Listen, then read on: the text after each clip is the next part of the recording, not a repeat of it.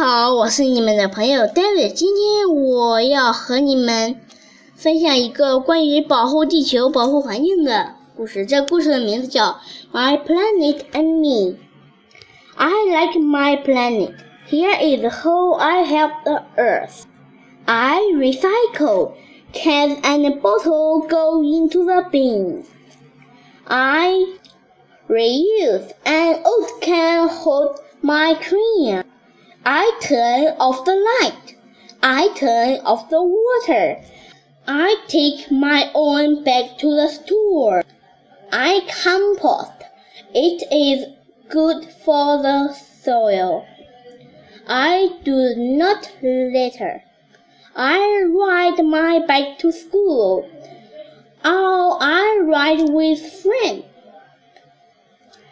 Helping my planet makes me happy. The end. Goodbye for your listening. See you next time. Goodbye.